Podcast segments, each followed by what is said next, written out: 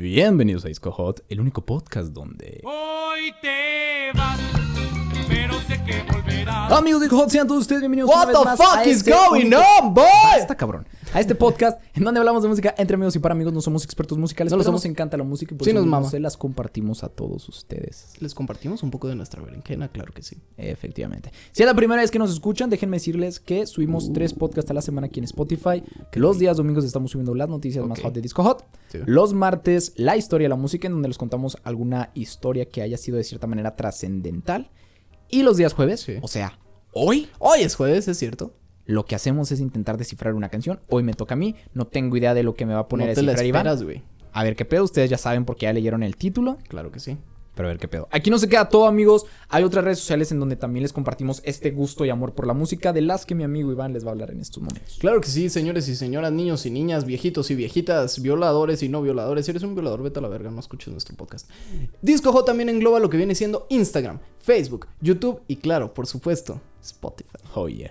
En Instagram estamos subiendo por ahí contenido variado, es el surtidito rico de Disco Hot y también es la manera en la que pueden contactarnos a nosotros de una manera más Ay, directa. Ok, ok. Hay por ahí tibias, hay por ahí fondos de pantalla de repente para sus Oh, celulares, wow. claro que sí. En Facebook estamos subiendo una imagen al día No. que sea una frase o No sea una pregunta tal vez, Wow. no lo sé. Chequenla. No, no, no. Además, estamos subiendo a YouTube y a Facebook dos videos a la semana, los cuales constan de teorías conspirativas. Wow. Joyas ocultas de la Wow. música. Que próximamente van a ser playlists de la música. Claro ok. que sí. Ustedes vean la evolución, véanla ahí por ustedes mismos. Y lo mejor de todo, lo mejor y más cabrón de todo es que pueden encontrar Disco Hot en todas sus redes sociales. Wow. En todas sus presentaciones. De la misma manera. Como Disco Hot, todo pegado. ¿Por qué? Porque como Disco Hot no hay dos. Y perdóname, te voy a interrumpir en estos momentos. Sí. Pero fíjate que yo todavía tengo otra noticia. No me digas En dado caso de que la gente Qué miedo. constantemente esté compartiendo nuestro contenido y nos mencione, Sí. se convierten en melómanos de culto Se y gozan de beneficios completamente exclusivos. Verga. Que en estos momentos, mira, no se los voy a decir para que se queden con las ganas. Uf, ¿no? Pero, Pero si comparten contenido, mira, los Va a haber sorpresas por o ahí. sea, de que ustedes van a tener más beneficio que los demás, los van a tener. Entonces, pues ya sin más que decir por el momento, Iván, eh, ¿qué vamos a estar? Claro que sí, hermano. Mira, la verdad no tengo idea, honestamente, de si conoces la canción. A ver, ¿qué Eh, descifraré? Y otra cosa es que Descifraré. tampoco sé si conoces a la banda. Ah, güey. no, entonces yo no quiero descifrar nada. Amigos, eh, ahí los dejo que ustedes lo descifren. Y no, pues ya diles a ellos, Iván, porque yo no voy a descifrar ni una chingada. Claro que sí. La banda tiene como nombre Current Joyce. Ah, qué bueno que no voy a adivinar nada, porque sí la conozco, pero me caga. No, es cierto, güey, no, la verdad no la conozco. ¿No la conoces? No, Current la no, Joyce. Mm, el álbum tiene como título A Different Age. La canción también tiene como título A Different Age. Ay, qué original es ese La Iván. fecha de lanzamiento es 2018 y el Reciente. compositor fue Nick Rattigan, Nick Rattigan, vocalista de Current Joyce.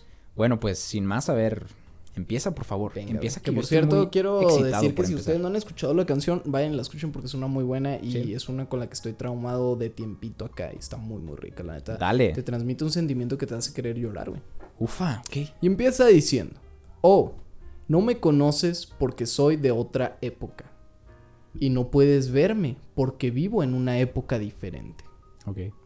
Y deberías creerme, nuestros sueños son todos iguales.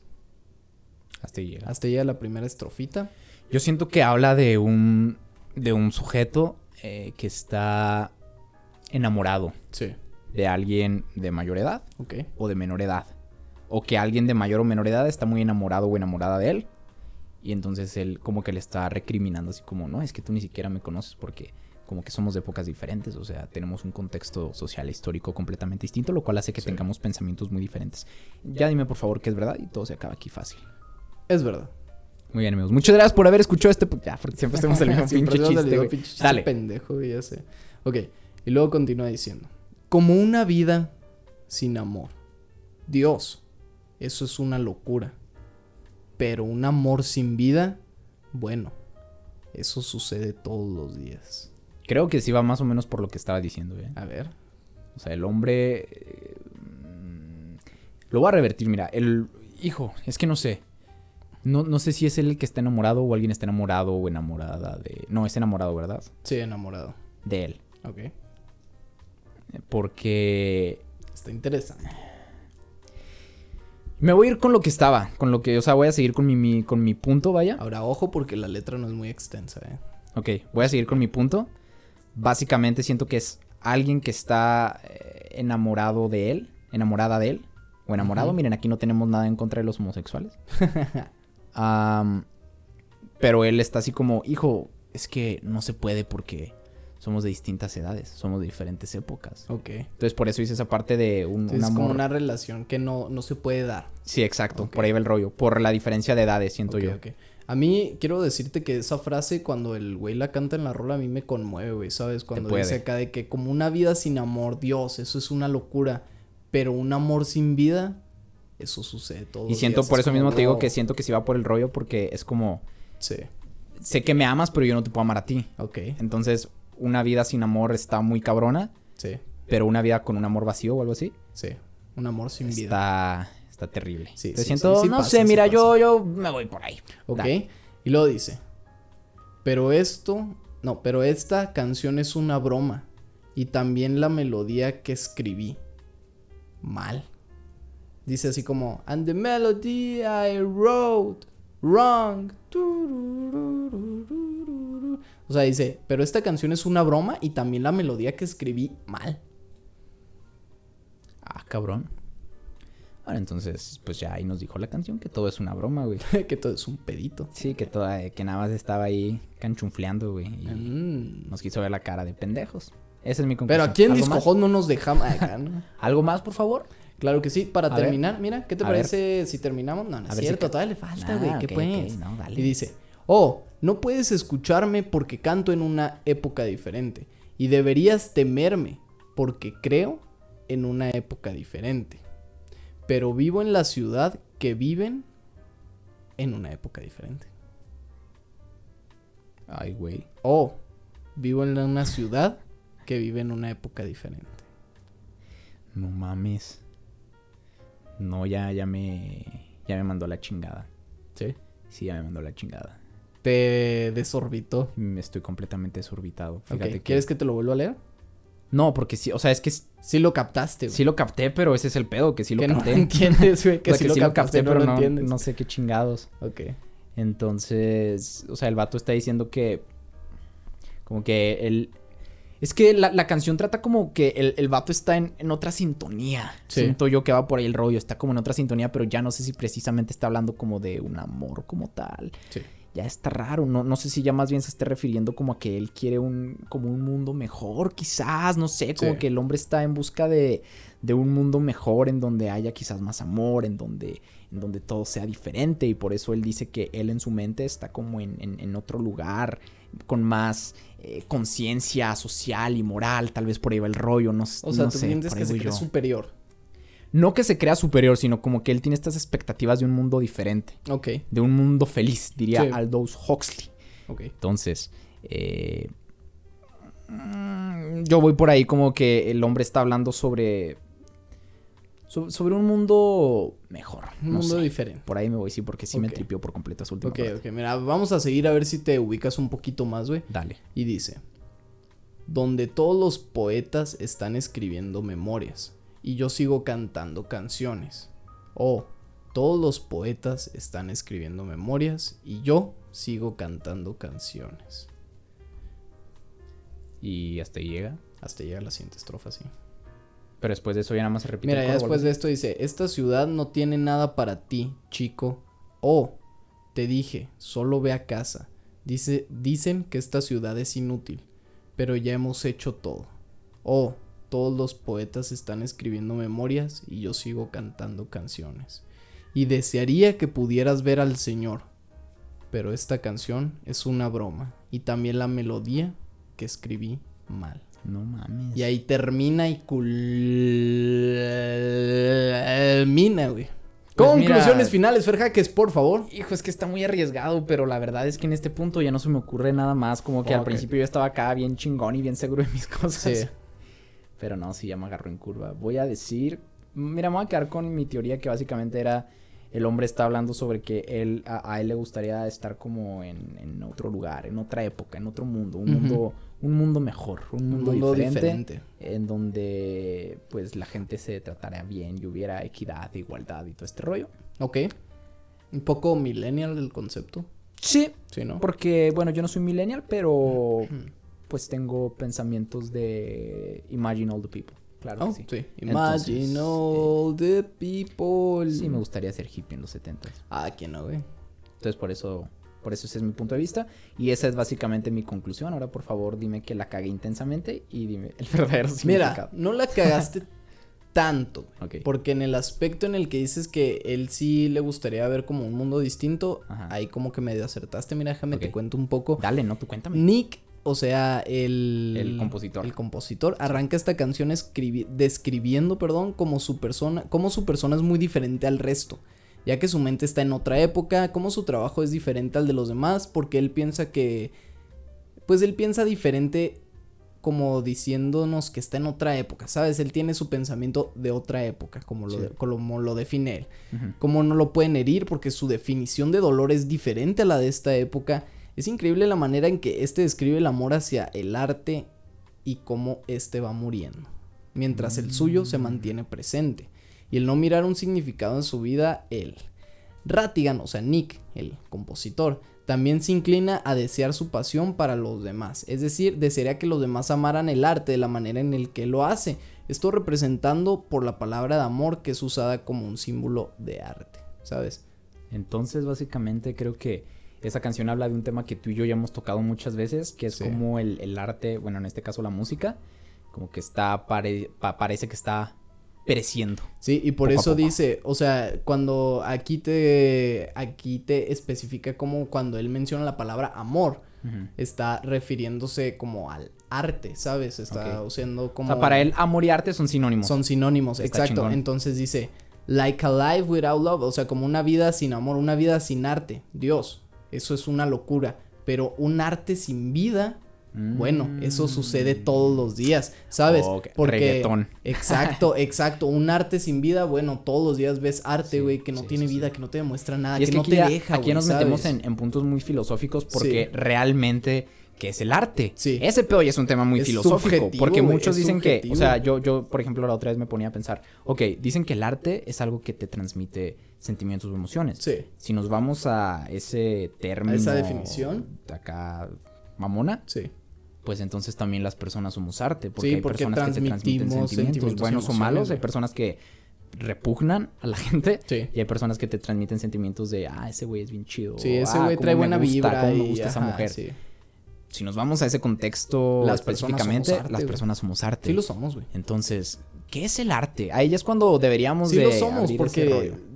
describiéndolo también como objetos y demás, güey, las personas crean el arte, entonces el arte está dentro de su mente, güey. Entonces, básicamente, ¿qué significa esto? Que nosotros somos arte. Y nos, o sea, nosotros somos y creamos el arte. somos y creamos el arte, claro lo que cual, sí. sin duda alguna, es algo que está, está bastante cabrón. Está, está intenso. Y como dice este hombre, yo, mira, yo no sé si estoy de acuerdo con el, el rollo de que el arte se está muriendo. Creo que más bien, y era algo que habíamos dicho. Que hay que es- es saber escarbarle, es buscarlo, saber sí. buscarlo. Sí, es que para esta cuestión de arte y más siento yo en la música es donde más debes, porque siento yo, y eso sí, permíteme generalizar un chingo, que la música es el arte que sí se está yendo más a la chingada en, en cuestiones comerciales, ¿sabes? Porque si lo comparas con, no sé, güey, o sea, cosas como más murales y demás, ponle que no se pierde, sino cambia el concepto, ¿sabes? A menos de que te refieras a los que pintan un pinche triángulo todo mal Es pintado y lo venden en millones, sí. ¿sabes? Pero de ahí en fuera la música todos los días sale música basura o sale música buena que no es escuchada. Hay muchísimo com- comercialismo de la música y es un arte que se está yendo a la verga. Es que la poco a música ya más bien se convirtió en un negocio y una mafia. Y En no está mal, porque es algo que pasa realmente con todo. También, por Sí. ejemplo, uno de las bellas artes que es el cine. Hay cine pésimo y hay cine que es muy bueno. Claro, y güey. quizás el cine pésimo va a haber personas que les encante y el cine que es bueno desde mi punto de vista para ellos va a ser no tan bueno, les va a Sí, aburrir, es se van que a todo, todo que por es ejemplo, muy subjetivo. Que por ejemplo fue algo que siento yo que pasó mucho con la película de Roma, ¿no? Estaban Sí. estas opiniones divididas entre la gente que es una obra de arte increíble, magnífica, sin precedentes. Sí. Y yo la vi, me gustó, pero la verdad es que me gustaron aspectos como más técnicos, ¿no? Así de Sí, esos de aspectos bien mamones de la fotografía es hermosa. Ajá, pero a mí, me gustó realmente mucho la una, un- fotografía. un- una película siento yo que si una película me va a gustar por la fotografía, pues mejor veo fotos, ¿sabes cómo? Sí. O veo una pintura. Sí, sí, sí. Una película tiene que tener una base estructural. Desde mi punto de vista, sí, que regresamos sí, a lo mismo, es algo muy subjetivo. Tiene que tener el kit completo. Sí, güey, sí, sí, porque es una película, ¿sabes? Un Claro, rollo o sea, debe, de audio tener, debe de visual. tener buena, buen guion, güey, buenos efectos, buena fotografía, buen audio. Entonces, o y sea, siento, yo, yo, para mí una película deja de estar chingona cuando ya Cuando escuchas solo cumple una de las Cuando ya características, escuchas ¿no? críticas de allá de los críticos mamones que dicen, es una fotografía impecable. Ya, se fue la película a la Se fue a chingada la para mí. Cuando te dicen así de, mierda. lo más increíble de la película es su hermosa fotografía. Ya valió más. Ya valió verga. No Es que tiene va a estar historia, güey. bien aburrida la historia, película. Tiene pura fotografía. Entonces, sí. te digo, hay de todo en todo. También Sí. en pinturas, como decías ahorita, hay pinturas que están bien mamonas y Sí. se venden en un chingo de dinero. Yo una vez cuando, yo una vez cuando vivía en la Ciudad de México fui al Museo Jumex y había una exposición de unas cajas, güey. Literalmente, unas cajas gigantes. Desconozco el significado. Quizás yo sea una persona muy. eh, Muy inculta. cuadrada, no, no, Muy una, cuadrada. una persona no abstracta. Una persona no abstracta. Había, y me sorprendía porque había gente tomándole fotos a las cajas, güey. En ese mismo museo, en una, en una sala, había un. Era una sala completamente blanca, con unos. con unas almohadas y unas focas de peluche en el fondo. Sí. Eso era todo. Eso era todo. Cuando entré a esa sala, eh, estaba yendo con una chava. Y, e, e incluso unas personas que estaban enseguida de nosotros, como que se estaban cagando de risa, así como, no mames. Entonces no sé Sí, realmente es que si no sea mames. falta de cultura artística. Pero es que. O no, sí, o sí, sea, hace algo muy mamón. Pero así como, no, güey, para mí, o sea, ¿dónde entra poner unas putas almohadas y unas focas de peluche ahí en un puto cuarto blanco, sabes? O sea, ¿qué tiene eso de artístico? Honestamente. ¿Quién sabe? Es que regresamos al mismo con el- punto. o sea, las pusieron con el ano, tal vez sí las pusieron con el, con el Es que ano. quizás, o sea, quizás si le preguntas al autor, te va a dar así como una madre bien cabrón. Así como, es que queremos representar el cambio climático por el que estamos pasando en estos momentos. Por eso, si te das cuenta, el cuarto está dividido en estas secciones y hay una foca que está de lado representando el sufrimiento que ellas tienen en esta. O sea, te, te Sí, van a sacar una madre acá bien pedo, cabrona que quizás al final te convence de alguna manera y te comienzas la a llorar. Es que más bien saben vender, son buenos vendedores, Sí, ¿sabes? son, son buenos publicistas esos güeyes. Y al final comienzas a llorar y digo, no mames, que ve la foca, ¿cómo, La foca, güey, puesta?". se va a morir. Es una mamada, fíjate, yo incluso he conocido gente, y esto es muy neta, yo Sí. también tengo mis reservas, ¿eh? Que dice que todo este rollo de Andy Warhol Sí, es así como, ah, no mames. o sea, un güey que agarró un chingo de imágenes, las cambió de color, las reprodujo varias veces Sí, y ya. Warhol. Entonces lo que te explican, por ejemplo, de Andy Warhol es el rollo de que él quería como demostrar que si tú repetías un chingo de veces algo, Sí. podía llegar a ser como Significativo. no, todo lo contrario, como que podía perder Ah, significado. vano. o podía ser, así como- banal. Po- podía llegar a ser hasta como eh, lo podías aborrecer, Sí. así como te podía hasta dar asco. Por eso mismo lo hacía con, con cosas o personas que eran muy importantes. Por eso está el Andy Warhol de Elvis Presley. Sí. Y está Marilyn Monroe. Sí. Y está la sopa El Campbell. signo o sea, de dinero. Ah, el signo de dinero también. Sí. Ese no, no me acuerdo. Pero entonces a- hace todo esto para decir como, mira, Elvis, que es tu seguidor, si lo repito, bueno, no tu seguidor, tu, Tu, tu ídolo. Tu ídolo. Si lo repito un chingo de veces, quizás si te le quedas viendo mucho después de verlo tanto y así medio deformado, hasta como que haces como, "Ah". Guácala, Elvis. Esa era la intención de Andy Warhol. Mira, hay gente que lo adora, lo ama A mí y lo lo idolatra. personal me gusta me gusta el arte de Andy Warhol, El art pop, el pop art, pero no sé, yo también tengo mis reservas. Es Sí. que no sé, para mí arte, si No me preguntas a mí muy acá 100%. estrictamente, Sí. arte no sé, lo que hacía Da Vinci, lo que hacía Ah, Miguel, Ángel, Miguel Ángel, Van, Van Gogh, Gogh. Monet, todos ellos. Sí, Eso para mí es arte. sí, sí, sí. Pero el arte como contemporáneo ya está raro. Yo creo que Y de ya lo es último... que donde entra también el psicodélico y demás, el arte pop. El arte que nada, es psicodélico como, está wow, chido. sí. Por ejemplo, yo creo que ya de lo último así rescatable que hubo desde mi humilde punto de vista fue Salvador Dalí. Iván González. Con el, con el surrealismo y todo este rollo. sí, con el surrealismo. Interesante. Pero regresando al punto de la música, ya lo habíamos comentado. Hay de todo en todo. Sí, hay de hay todo música comercial chingona Sí. Y hay música indie que no está chida. Sí, Entonces- entonces, es cuestión de buscarle. Sí. Y más el género que te guste, pues ráscale por ahí en lo underground y te vas a encontrar buenas cosas.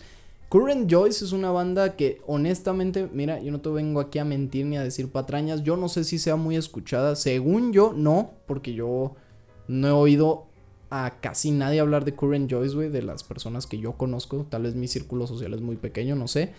Pero a mí me gusta mucho, güey. Es una banda muy rica. Esa canción en específico a mí me hace sí me hace sentir, güey, ¿sabes? O sea, sí me, sí me llega. La canción es arte, entonces cumplió Sí. con su objetivo. Cumplió con su objetivo.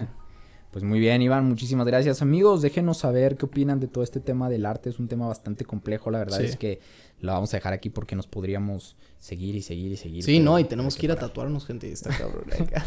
De hecho, sí. Entonces, bueno, amigos, pues cuídense muchísimo. La verdad es que fue, fue un gusto. Gracias, Iván, gracias. Fue un gusto, amigos, estar aquí con ustedes. Nos escucharemos o veremos en otra ocasión. Cuídense, pues, ¿qué? ¿Un montón? Cuídense un chingazo y medio. Ok. Y nos escucharemos el día domingo con las noticias. hot. Qué bonito. Que ya volvieron las noticias. SWAT, compartan, disfruten y compartan la felicidad, Felicidad, con el. Coca-Cola. Sí. Sí, esperemos Coca-Cola nos pague por esta mención. Vayan y dejen Cuídense un mucho, amigos. Coca-Cola que nos patrocine. Nos escucharemos en otra ocasión. Bye.